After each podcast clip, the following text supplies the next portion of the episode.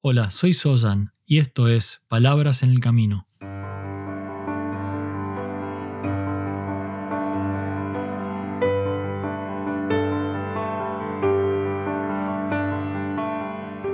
Un podcast para el camino al trabajo o de regreso a tu hogar, mientras caminas por la ciudad o en camino hacia lo de un amigo. Allí donde sea que te encuentres, estas son palabras para acompañarte en tu camino de transformación como ser humano.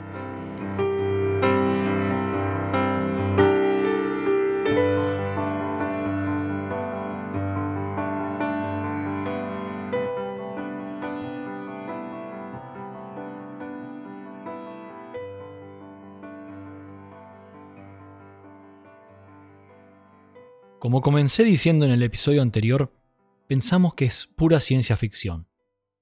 Pero la realidad es que no es tan así, y los humanos tenemos la capacidad de viajar en el tiempo. Una cálida bienvenida a este nuevo episodio de Palabras en el Camino.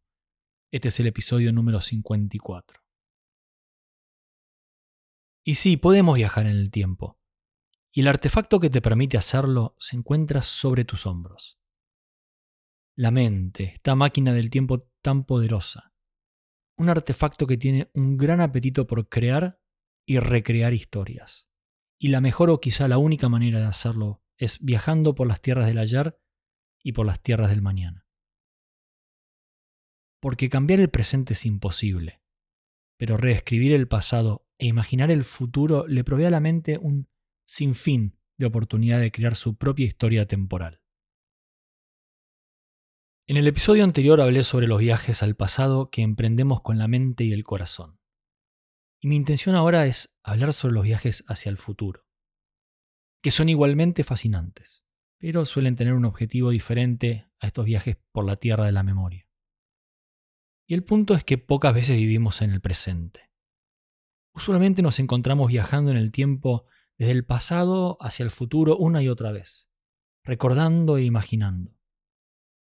Solemos entonces proyectarnos a un mañana que no existe excepto en nuestra mente, y creamos historias que traemos al presente desde el futuro.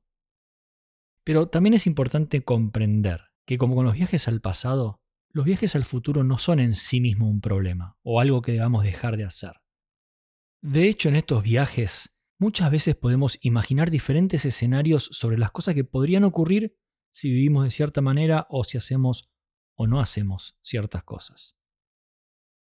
Entonces esta capacidad de proyección es importante para poder ser funcionales en la vida. Por eso digo que viajar al futuro no es necesariamente malo. Porque, por ejemplo, puedo imaginar el resultado en el futuro de una acción en el presente, como por ejemplo escribir una nota de disculpas a alguien a quien le hice daño, como una acción en el presente. Luego puedo imaginar un futuro de reconciliación. Y esto me ayuda en el presente a escribir esta nota. Sin embargo, uno de los principales problemas que surgen de estos viajes al futuro ocurren cuando nos aferramos a la idea de este escenario imaginario. Por ejemplo, que la persona que recibe mi nota de disculpas decide que no está de acuerdo y que no quiere disculparme. ¿Qué ocurre entonces? Porque yo viajé al futuro e imaginé un resultado de mi acción en el presente y lo traje como algo cierto, como algo real, cuando en realidad no es más que mi idea de cómo van a resultar las cosas. Y esto es lo que se conoce como expectativa. Esta idea de cómo van a resultar las cosas la conocemos como expectativa. La expectativa es lo que espero ocurra en el futuro como producto de acciones que ocurren en el presente, pero esto es muy importante. Esto ocurre pero con cierto apego al resultado. En el caso de la nota de disculpas, por ejemplo, mi expectativa es que la persona me disculpe y que por ahí volvamos a entablar una relación cordial. Pero cuando esto no ocurre, o no ocurre según mis expectativas, entonces se me genera un problema en el presente. Un problema que incluso puede tornar la situación en algo aún más complejo. Mi expectativa es que yo envíe la nota y luego ser disculpado.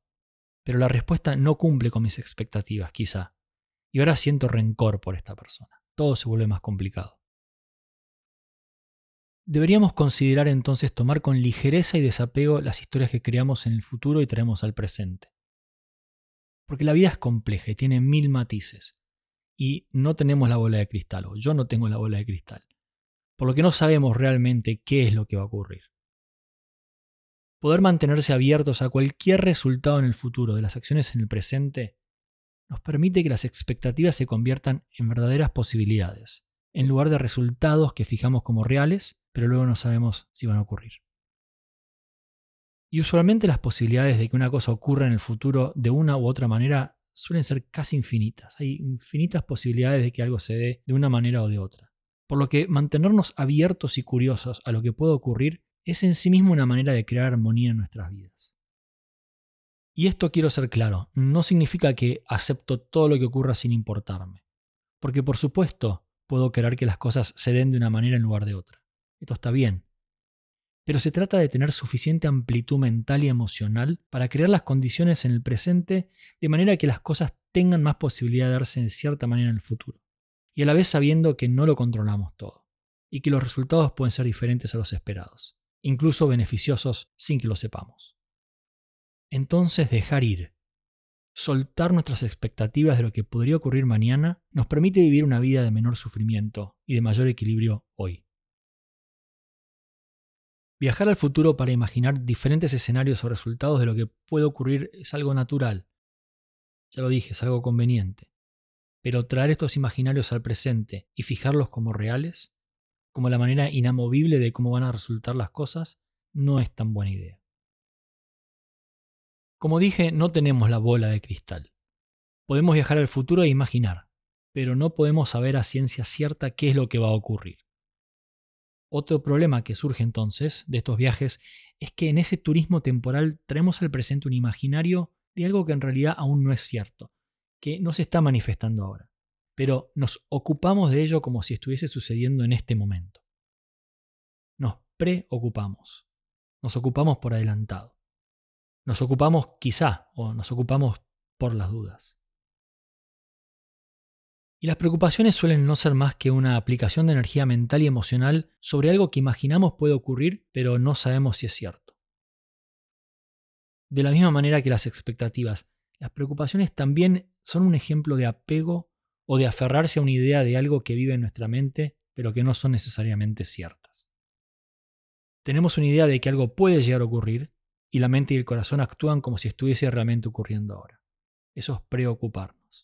Pero no es cierto, no está ocurriendo ahora. Entonces, como digo, nos ocupamos por adelantado. Y el problema principal de las preocupaciones es que nos quitan el foco y energía de lo que realmente está ocurriendo en el presente y que sin duda necesita de nuestra atención y acción.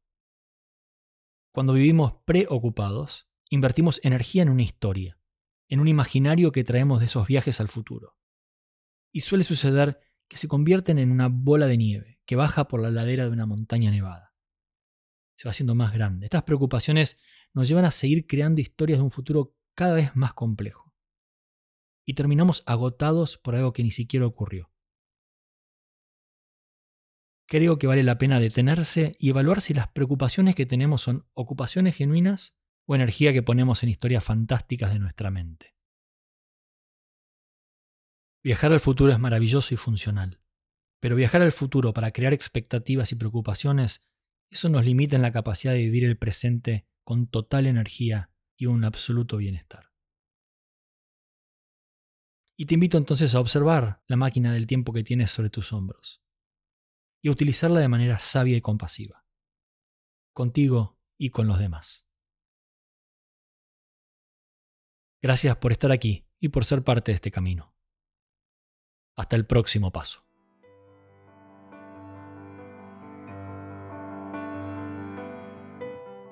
Si quieres recibir más información sobre este podcast y otros contenidos, ingresa en palabrasenelcamino.com.